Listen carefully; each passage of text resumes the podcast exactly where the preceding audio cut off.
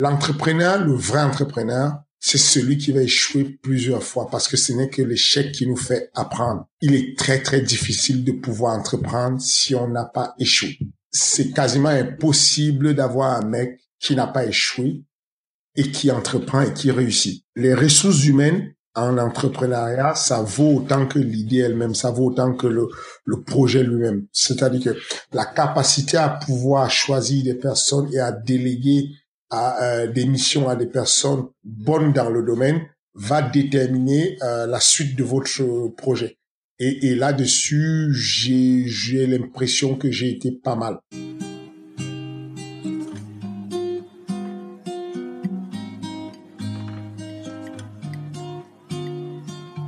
Bienvenue dans Entrepreneur Café, le podcast des entrepreneurs de l'industrie.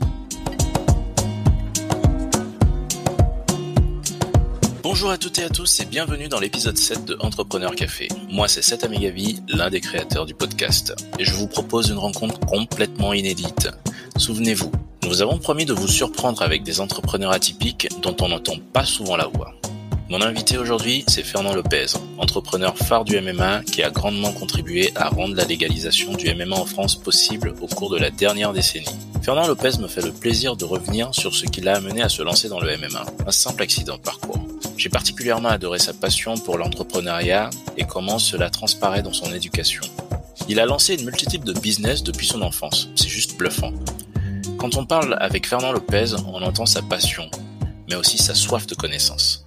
Vous allez voir, il aborde d'ailleurs le sujet de l'économie de la connaissance à plusieurs reprises dans cet épisode et vous explique les enjeux de notre société vis-à-vis de ces challenges. Et surtout, comment il apporte sa pierre à l'édifice, car s'il y a bien une chose à savoir chez Fernand Lopez, c'est qu'il va au bout de tout ce qu'il commence. Allez, je ne vais pas tout vous révéler maintenant, je vous souhaite une belle rencontre avec Fernand Lopez et une belle écoute.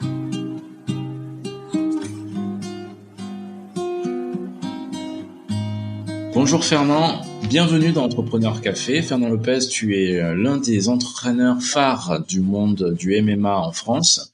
Tu es euh, la star des octogones et euh, nous sommes vraiment ravis de te recevoir dans cette émission.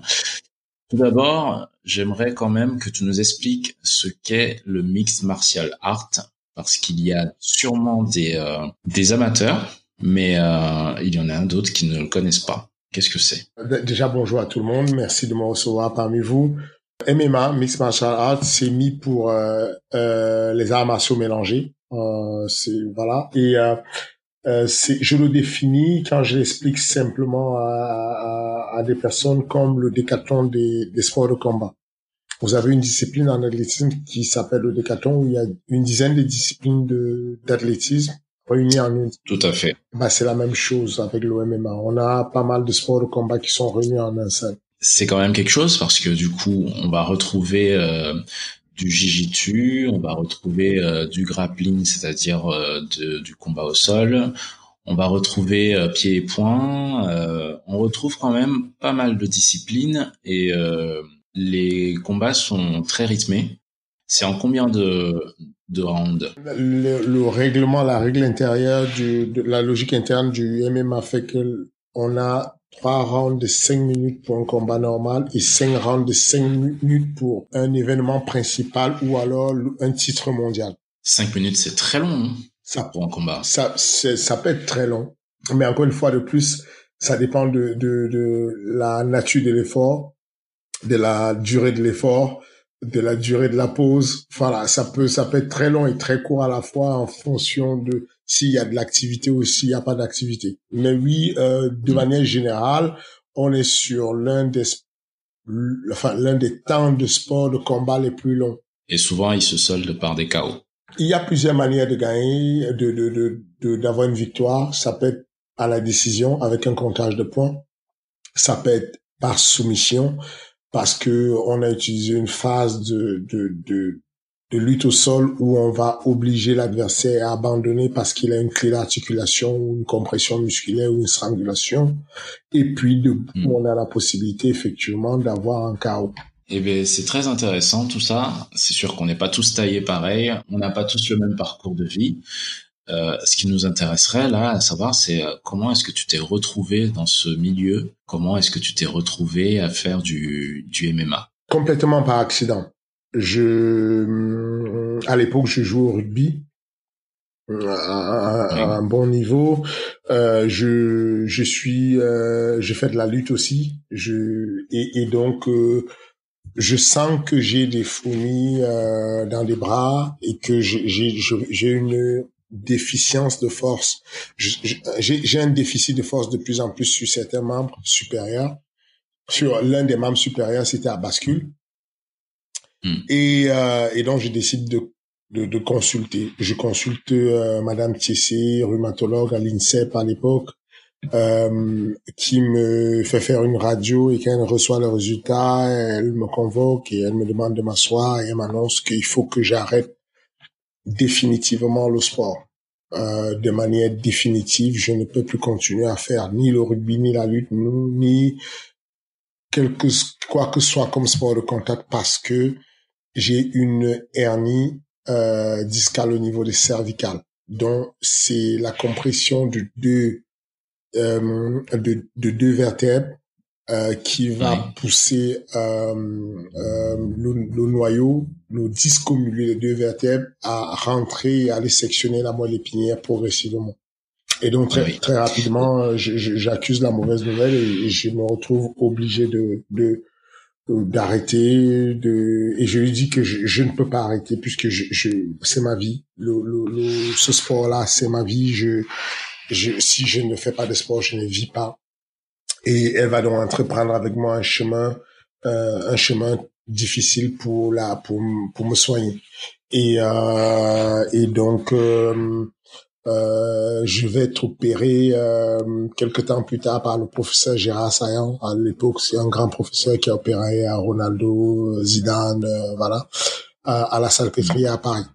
Ensuite, je vais reprendre les activités. Enfin, je vais faire quasiment trois ans sans faire de sport et puis petit à petit, je vais reprendre des activités. Donc, du coup, je suis à la recherche d'un sport euh, hmm. qui soit sécuritaire, un sport qui soit euh, que je puisse contrôler. En gros, la lutte, c'est un peu, il y a des mouvements balistiques. Si je déclenche une amenée au sol, ou le rugby, par exemple, il y a des plaquages. Euh, S'il y a un plaquage qui vient vers vous, vous ne pouvez pas stopper l'action parce que c'est parti. L'action, elle, n'est pas contrôlée. MMA, quand vous êtes au sol et qu'il y a une attaque sur votre cou, par exemple, ou sur les membres supérieurs, vous avez l'opportunité de, de, de faire trois tapes et enfin l'athlète arrête de vous mettre la pression sur les cervicales. Et donc c'est ce qui m'attire dans ce sport dont, dont je n'en ai aucune idée à l'époque, le grappling. Et je et je commence à faire ce sport-là. Et c'est de là que je je découvre le MMA puisque le grappling est lié au MMA. Je recommence à faire de la lutte, je recommence à faire de la boxe et puis finalement je termine à faire euh, une une vingtaine de combats amateurs et puis rapidement une vingtaine de combats professionnels de MMA à travers le monde. Ça arrive tout seul et en fait, euh, tu te rends compte que euh, c'est un milieu qui euh, qui a mauvaise réputation à tort peut-être. Je n'en suis même pas là, c'est-à-dire que grosso modo, mauvaise réputation ou pas, je, je, ne, à, à l'époque, je ne, je n'ai même pas le regard assez profond dessus pour comprendre s'il y a une réputation ou pas. C'est-à-dire que moi, j'ai un problème de santé. J'y vais pour de la réhabilitation dans un premier temps. Ensuite, je monte dans un club où je me sens bien. J'ai, j'ai la confiance de, de mon entraîneur, Mathieu Nicourt, euh, qui me confie des entraînements et j'ai l'impression que euh, euh, les gens apprécient ce que je fais, la pédagogie que je fais. Et puis, euh, entre-temps, euh, je tombe amoureux du sport et donc je recommence des formations sur le sport pour comprendre comment faire le sport, comment enseigner, comment transmettre la discipline sportive. Et, du coup, j'abandonne mon métier premier qui était l'électrotechnique sur lequel, euh, voilà. Donc, euh, je, fais une reconversion sportive, euh, une reconversion professionnelle et je, je deviens entraîneur de MMA. Aussi simple que ça. C'est dingue. Parce que c'est euh, c'est un sport qu'on a toujours vu de loin, en tout cas euh, pour euh, ceux qui ne sont pas initiés. Se dire qu'à un moment, en, en, rentrant dans ce sport, on va pouvoir entreprendre parce que moi, de ma position, je te vois comme un entrepreneur dans ce sport. tu as tous les codes des entrepreneurs. Tu, euh, tu arrives sur des terrains qui ne sont pas forcément des terrains conquis. Et euh, il faut dire que tu as été un acteur majeur en France de la dépénalisation du MMA. Oui. On Comment est-ce que tout ça s'est passé? On peut le, on peut le dire. Euh, dans un premier temps, je, je, je, effectivement, je me vois aussi, euh, même si on parle du sport, je me vois comme un, comme un entrepreneur dans le sens où, euh, euh, oui, j'ai entrepris de, dans un premier temps d'enseigner euh, l'OMMA et puis dans un second temps de d'ouvrir une salle de sport, un complexe sportif avec plusieurs disciplines sportives, avec le crossfit, la préparation physique, euh, la lutte, le grappling, le judo, euh, le jiu brésilien, la boxe anglaise, la boxe thaïlandaise, euh, l'OMMA et puis l'OMMA pour les kids, ce que j'appelle euh, MMA Kids. Ouais, c'est l'une des salles les plus connues en France, c'est le MMA Factory.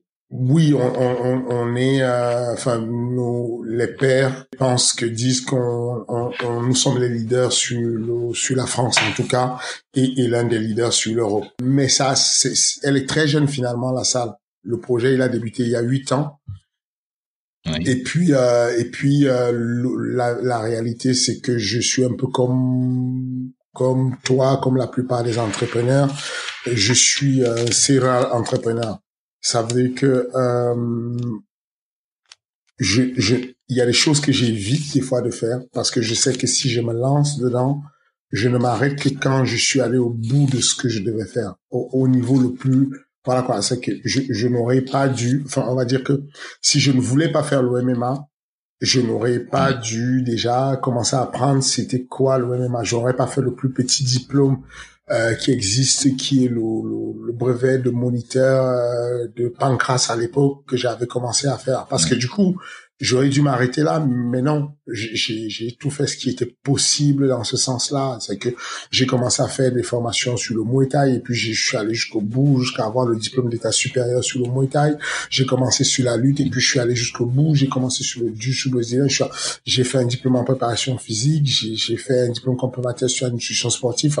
tout le temps, je suis devenu un, un, je suis devenu un accro en fait de la de la de la, la pour emmagasiner de la connaissance de de, de l'économie de la connaissance pure et simple. Et ensuite euh, je, je, me suis dit bon euh, c'est bien d'enseigner mais il faut avoir un support pour enseigner et et et, et arriver ce projet là de de MMA Factory euh, qui s'appelait à l'époque Crossfight mais qui est tombé d'un coup d'une manière très soudaine très subite d'ailleurs très rapidement l'espace de de, de, de, de la naissance du projet, de l'idée du projet jusqu'à la mise en place du projet, il s'est écoulé euh, deux mois et demi. En deux mois et demi, euh, la, ah la salle sur le boulevard Poniatowski avait eu lieu. C'est que l'énergie que j'avais mis dessus avec mon ami Vincent à l'époque, euh, c'était c'était incroyable. Ensuite, euh, euh, voilà un peu comment je fonctionne. Je suis un céréal et, et, entrepreneur. Quoi. J'aime si je si je me mets dans quelque chose, je vais aller jusqu'au bout et je vais essayer de de d'arriver de, de, au, au, plus haut niveau de ce que je peux faire. Et c'est ce que je tente toujours de faire. C'est l'une des des maximes de quoi que vous fassiez dans la vie faites-le bien. Un homme devrait accomplir sa tâche si bien que les autres du ciel et de la terre puissent dire euh, ici a vécu un grand balayeur de rue c'était euh, Martin Luther King. Mm. C'est Martin Luther King qui disait euh, si la destinée a voulu que vous soyez balayeur de rue, alors balayez les rues comme Shakespeare écrivait sa poésie, comme Beethoven composait sa musique et comme Michelangelo peignait ses tableaux. Euh, et la destinée a voulu que je sois entraîneur et donc j'essaie, je tends toujours à, à, à être l'entraîneur comment dire le, meilleur. de ma version à moi-même. Ensuite, je suis devenu un gestionnaire de salle de sport, un entrepreneur dans ce sens-là. Et puis j'essaie d'avoir la meilleure version. Et aujourd'hui, on, on, a des résultats qui ont prouvé que mon équipe et moi, parce que c'est encore une fois, une fois de plus, être entrepreneur, ce n'est pas être capable de tout faire soi-même, c'est être capable de savoir s'entourer, c'est être capable d'avoir euh, une équipe. Euh, la, la, les ressources humaines en entrepreneuriat, ça vaut autant que l'idée elle-même, ça vaut autant que le, le projet lui-même. C'est-à-dire que la capacité à pouvoir choisir des personnes et à déléguer à, euh, des missions à des personnes euh, euh, bonnes dans le domaine va déterminer euh, la suite de votre projet. Et, et là-dessus, j'ai, j'ai l'impression que j'ai été pas mal. Parlant de d'entourage, justement l'équipe, on va y revenir un tout petit peu plus tard parce que j'aimerais quand même euh, remonter à la genèse de, de, de cet esprit d'entreprise chez toi. Euh, Est-ce que tu viens d'une famille d'entrepreneurs? Euh, Oui. Oui, oui, beaucoup plus ma maman. Mes parents, à la base, c'est assez bizarre parce que tu me poses la question et je vois des parallèles. C'est-à-dire que avant l'entreprise, il y a le côté éducateur, éducateur, instituteur, professeur. Euh, euh, c'est ça qui, c'est ça, c'est mon entreprise. C'est toujours autour de ça que j'ai entrepris. J'ai toujours entrepris.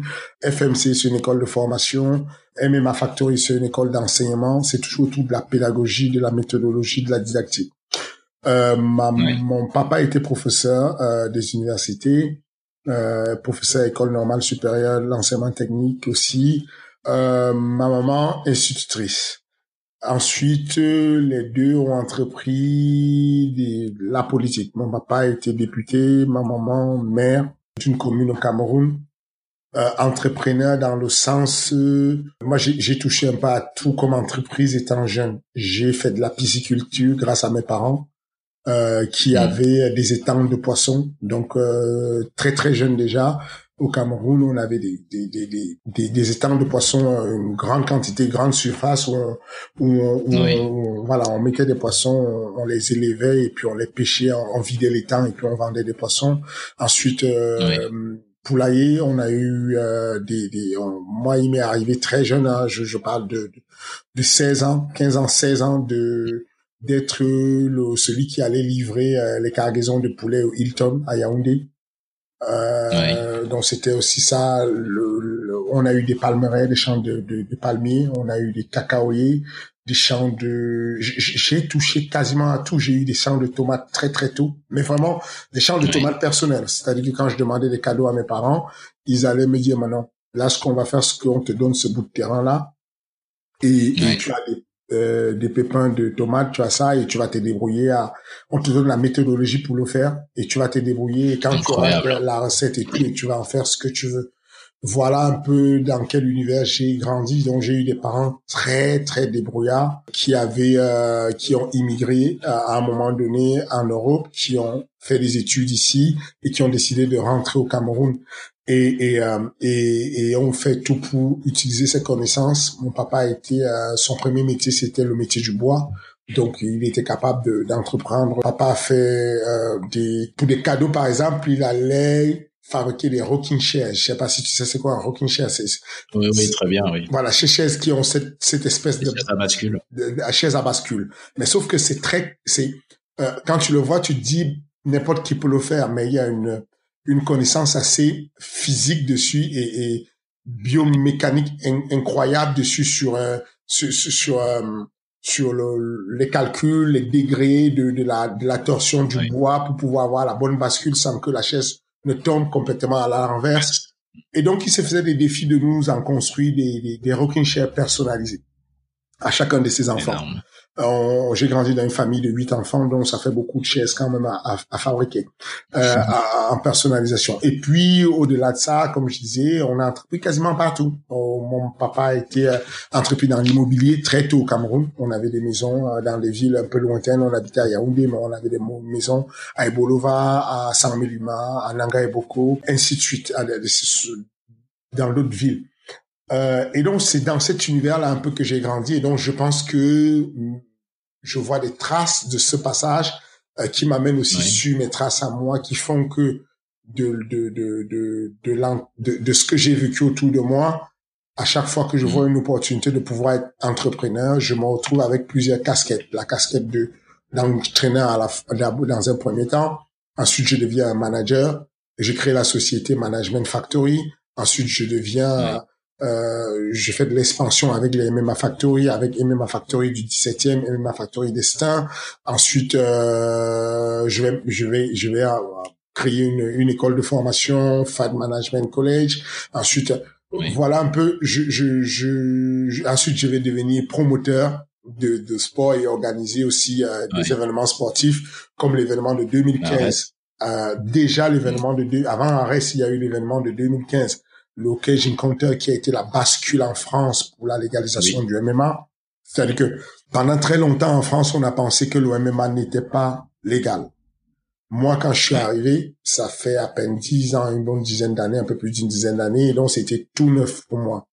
Et, et, et à ce moment-là, j'avais euh, l'impression euh, qu'il y avait un trou quelque part, que on n'avait pas la vérité. On pensait que le MMA était euh, quelque chose d'illégal et moi je lisais les codes du sport et je ne voyais pas de texte de loi encadrant euh, l'OMMA. Et donc dans ma tête, je me suis dit, il y a, il y a quelque chose qui ne va pas. J'ai l'impression qu'on peut faire l'OMMA, mais il y a une rumeur euh, qui partait de la circulaire de, de 99 qui des États européens qui disaient que fallait faire attention à une nouvelle pratique sportive appelée l'OMMA mm. euh, en Europe. Euh, et donc à partir de là, les, les, les personnes avait peur d'organiser sur le territoire français, en tout cas l'OMMA. L'OMMA, le, le, le, territoire français étant le dernier territoire où on pouvait organiser, où on n'avait pas encore organisé l'OMMA.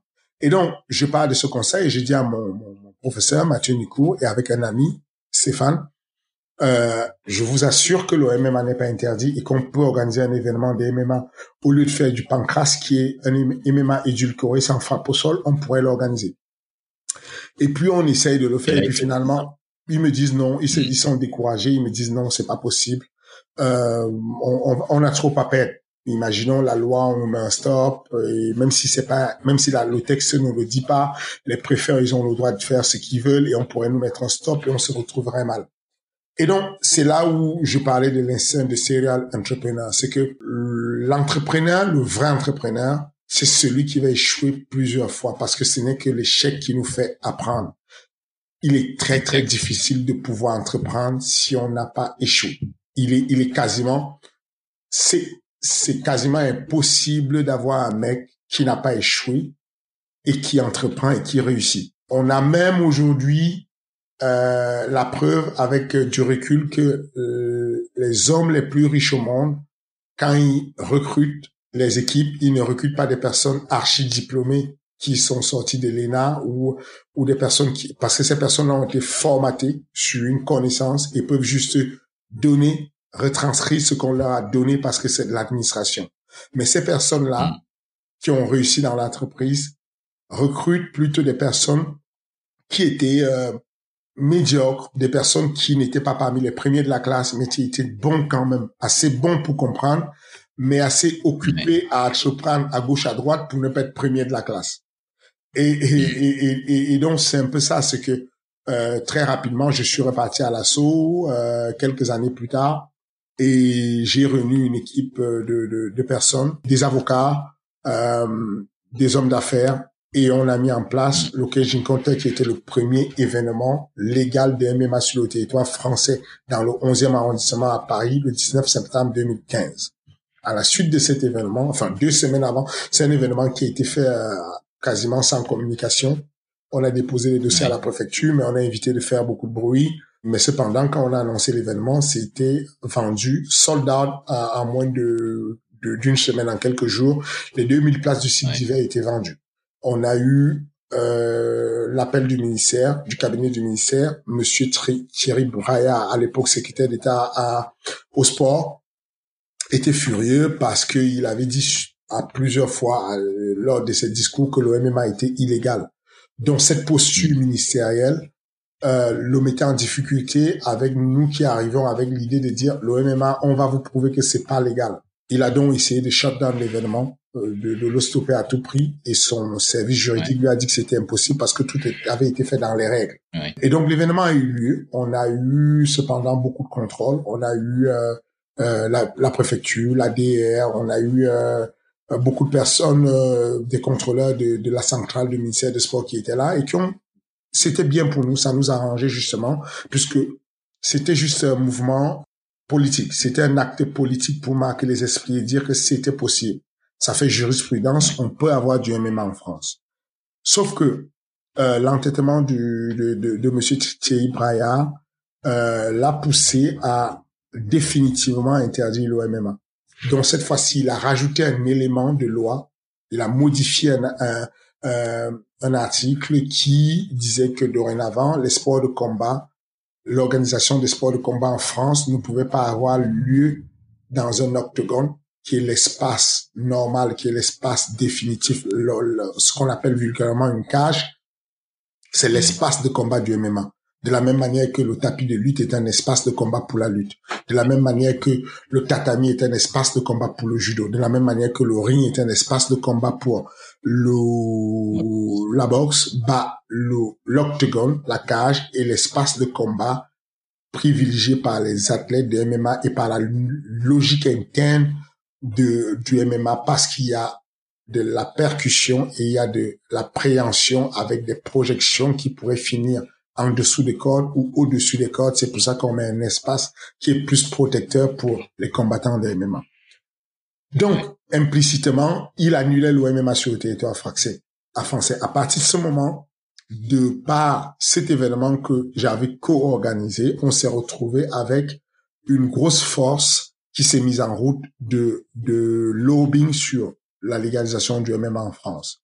Et c'est ce qui est arrivé avec la mission du Premier ministre qui a euh, qui a donné à Monsieur Grosperrin et puis le, le, le député euh, euh, comment il s'appelle euh, qui leur a donné euh, la possibilité d'enquêter et d'ouvrir euh, un dossier sur l'état des lieux du MMA en France. Ensuite, on a eu, j'ai eu la visite au, au MMA Factory des deux ministres de sport, Madame Laura Fléchette dans un premier temps et ensuite Madame Roxana Marasignanou, euh, pour comprendre comment fonctionnait l'OMMA, c'était quoi l'OMMA, comment on faisait pour entraîner l'OMMA, quelles étaient, quelles étaient les valeurs de MMA, quelle était la possibilité d'évolution, de la structuration de l'entraînement d'un athlète de MMA, en commençant par des, des comment pouvait-on entraîner des enfants au MMA, et comment pouvait-on arriver à encadrer le MMA professionnel en France?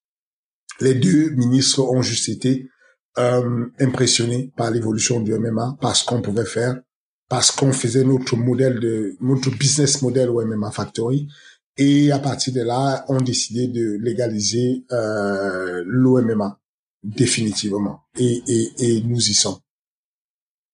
Incroyable.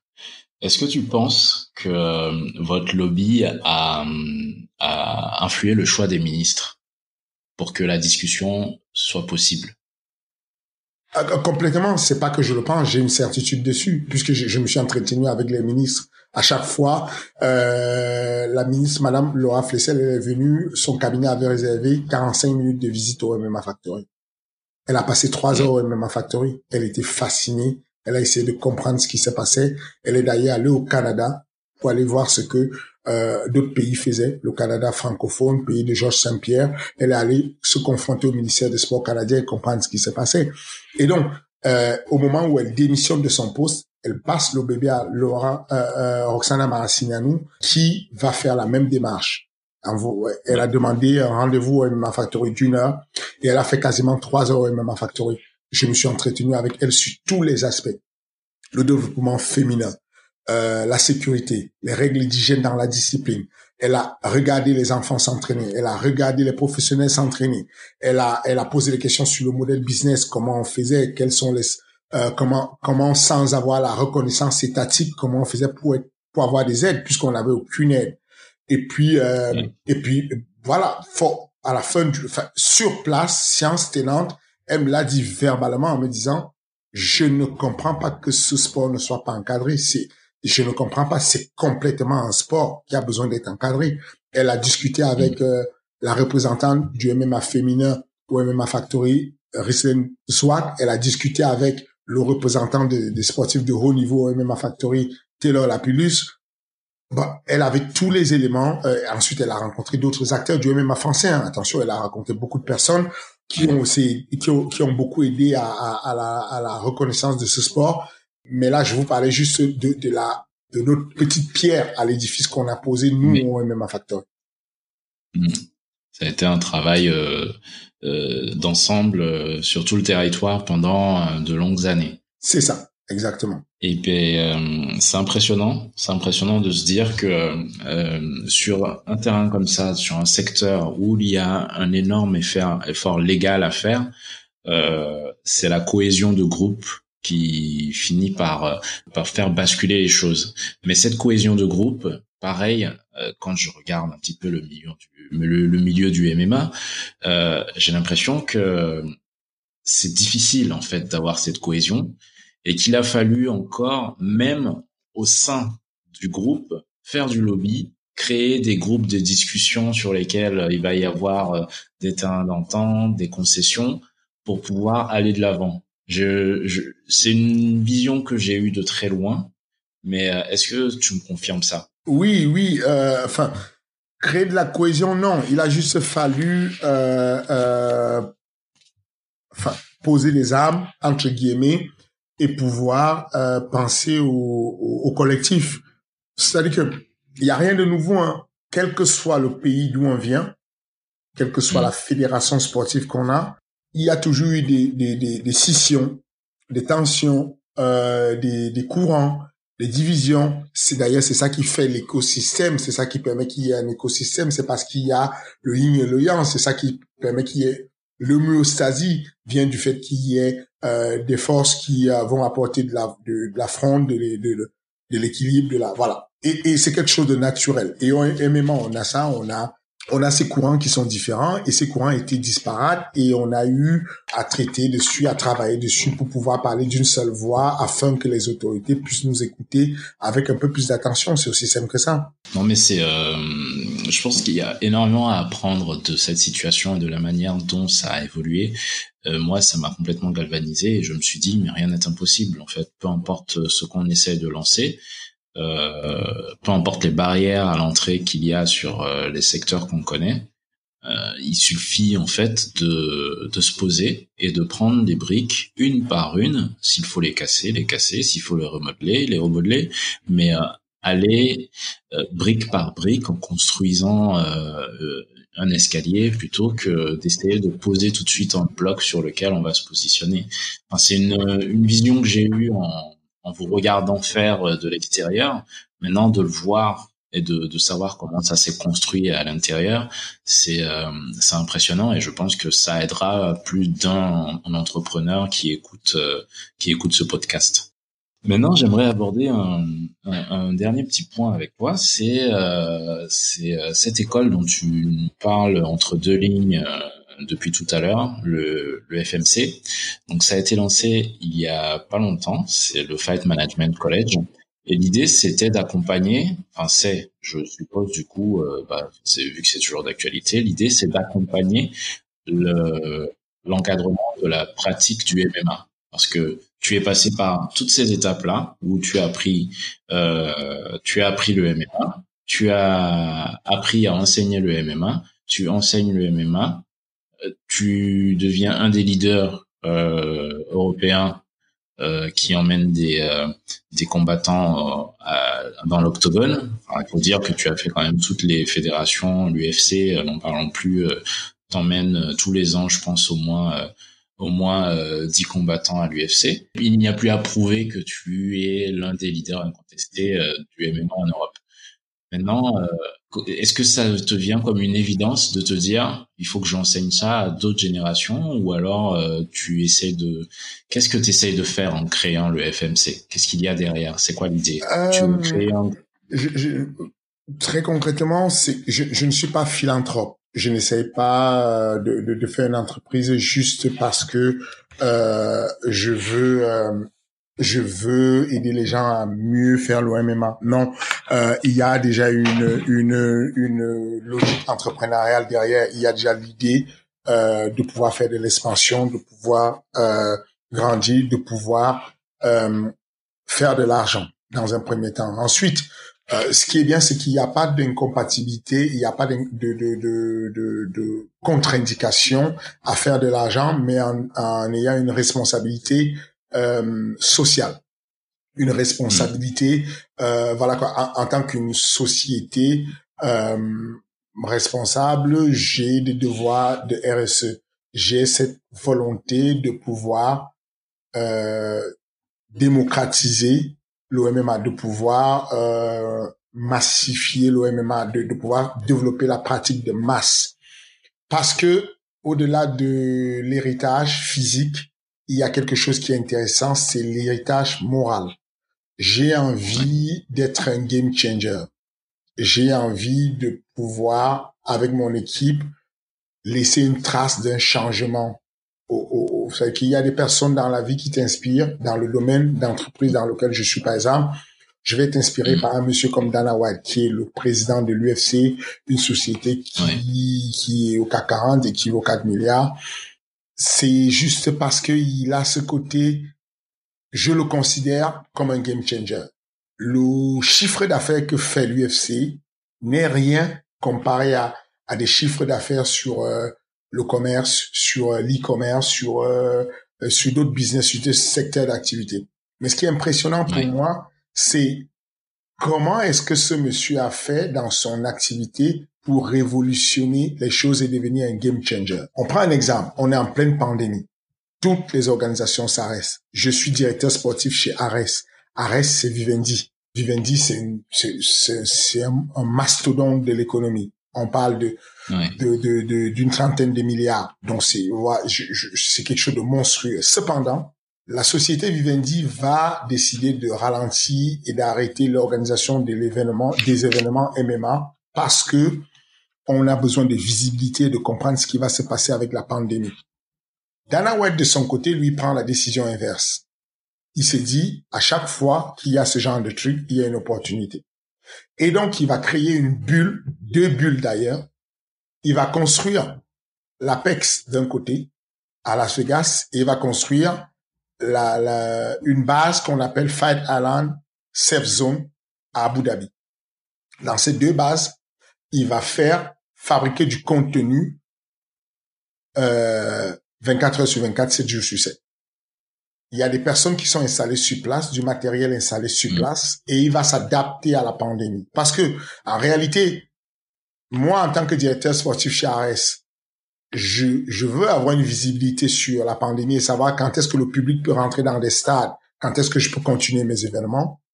Mais je ne sais pas, c'est une donnée que je peux pas contrôler. Ça se trouve, ça va durer trois ans, peut-être dix ans.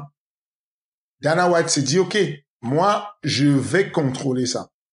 Je vais placer des événements à des zones où il ne peut pas avoir du virus, ou en tout cas, on peut contrôler le virus. C'est ce qu'on appelle la safe zone à Abu Dhabi. J'y ai été, mm. c'est impressionnant. J'ai passé euh, trois semaines à Abu Dhabi. En trois semaines, j'ai fait 21 tests de Covid PCR. Wow. Vous êtes pris en charge dès le départ ici. Je me fais tester ici. Je fais deux jours de self-quarantine où je me, je me mets en, en, quarantaine tout seul.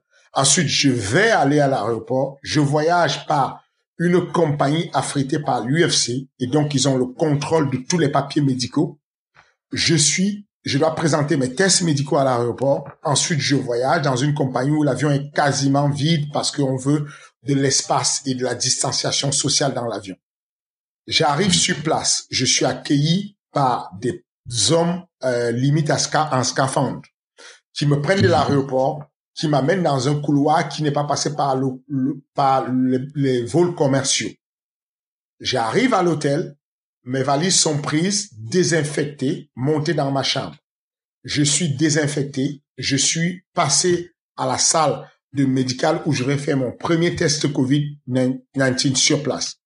Je fais mon test, je suis mis dans un étage des personnes en quarantaine pendant 48 heures. Quand mon test revient négatif au bout de 48 heures, je sors, je change d'étage et je vais où les gens normaux vivent. C'est juste impressionnant. Quand j'arrive à, à cette, euh, à cette phase-là, euh, où je sors de la quarantaine, je prends, j'ai un bracelet qui est changé tous les deux jours parce que tous les 48 heures, je suis testé de nouveau. Si jamais je n'ai pas le bracelet de la couleur indiquée dans l'hôtel, je sors de l'hôtel, je suis stoppé tout de suite par des caméras ou par des vigiles dans l'hôtel. il n'y a dans l'hôtel et dans la ville dans laquelle je suis qu'on appelle la safe zone, Yas Island, il n'y a que des personnes testées négatives au Covid. S'il y a un qui est testé positif à un moment donné, il est tout de suite sorti, confiné, amené à l'hôpital et rapatrié dans son pays. Voilà comment l'UFC et Dana White se débrouillent pour avoir une bulle où la vie continue comme si rien n'était. Et donc, hmm. sur Fight Island, en l'espace de trois semaines, j'ai eu trois combattants. Euh, Alan Bodo, Nassoudine Nimabov, Cyril Gann, qui venaient et qui partaient, et des personnes qui arrivent, qui sont testées, qui suivent le même protocole. Du coup, hmm. ces combattants continuent à vivre. Ils ont leur paye. L'organisation continue à vivre, elle fait son argent. L'hôtel dans lequel on est, tout le monde est testé, tous les 48 heures, y compris les, les, femmes de ménage, les serveurs, les chauffeurs, tout le monde est testé. Et la vie continue. Ça nous donne une leçon de vie.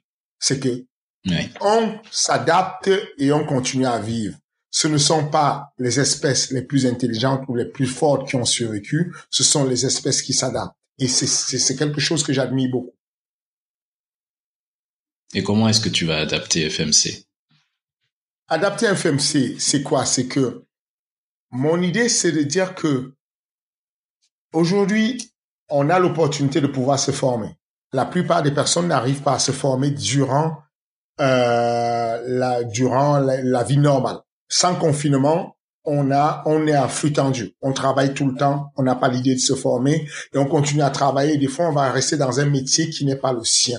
FMC, de la même manière que j'étais ingénieur en électrotechnique et que j'ai décidé de revenir me mettre comme entraîneur, bah, de la même manière, celui qui est plombier aujourd'hui ou qui est chauffeur d'Uber et qui a, qui rêve de devenir entraîneur de MMA, qui rêve de devenir manager de MMA, qui rêve de devenir cutman sur le MMA ou gestionnaire de salle de MMA, on va le former avec FMC.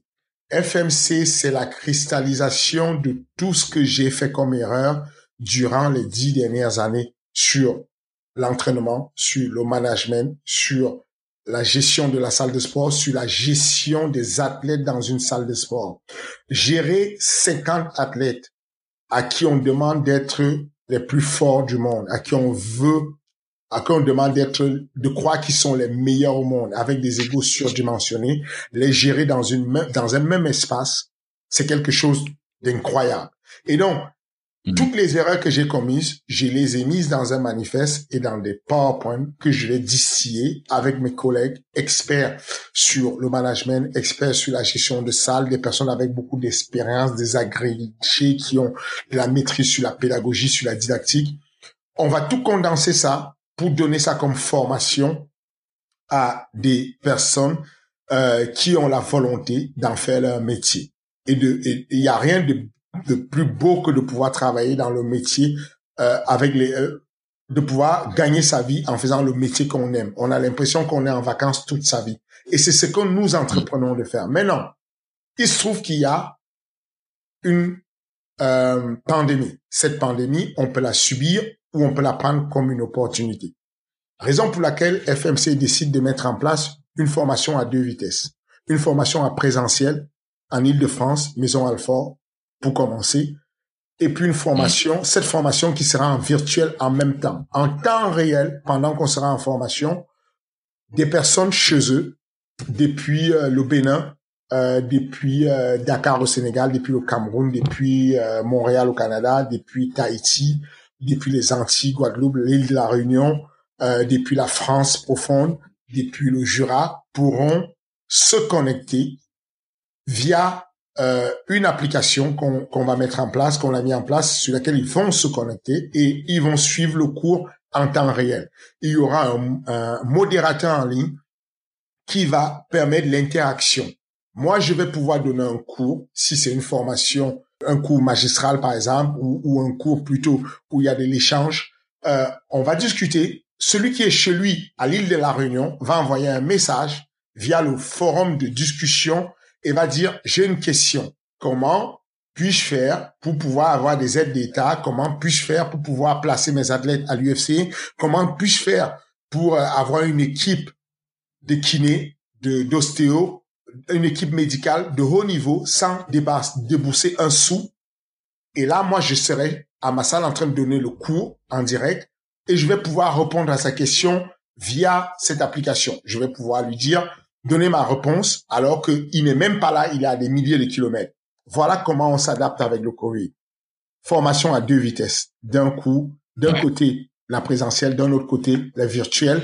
Et on se débrouille pour que si les athlètes, si les candidats, les stagiaires ne peuvent pas arriver à nous, on leur apporte la, formation chez eux. Excellent. C'est, euh, je pense que c'est tout ce qu'on pouvait attendre d'un parcours comme le tien, ne jamais baisser les bras, essayer même quand il y a des situations comme celle-ci. Euh, on arrive au terme de, de notre euh, petite discussion. Euh, je pense que j'ai appris encore plus que je ne, je ne l'espérais.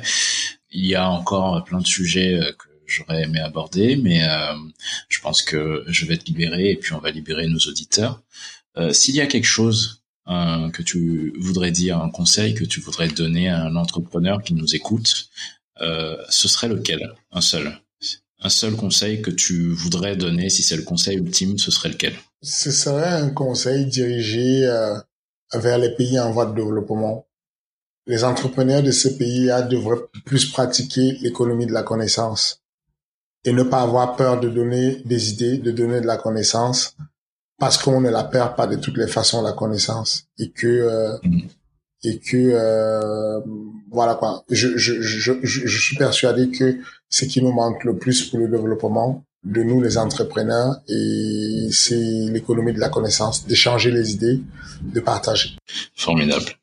Apprendre, toujours apprendre et emmagasiner de la connaissance. C'est notre conseil venant de Fernand Lopez, le coach star. Merci beaucoup de nous avoir reçus, d'avoir partagé ce moment avec nous. À très bientôt, Fernand Lopez. Merci infiniment.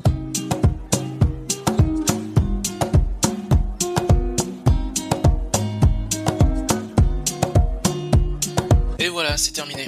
Merci de nous avoir écoutés jusqu'à la fin. Je tiens à remercier mon invité pour cet échange très enrichissant et je vous invite à nous suivre sur les réseaux sociaux ainsi que sur notre site internet entrepreneur au pluriel-café.com. Si cet épisode vous a plu, n'hésitez pas à nous laisser une note ou un commentaire sur votre plateforme d'écoute préférée, cela nous aide énormément. Je vous donne rendez-vous la semaine prochaine pour un tout nouvel épisode d'Entrepreneur Café.